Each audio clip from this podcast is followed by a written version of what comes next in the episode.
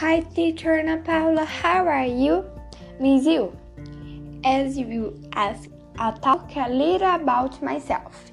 My name is Carolina, C A R O L I N A. I am 11 years old and I live in Santa Bárbara do Oeste. I love to travel, swim, and stay with my family.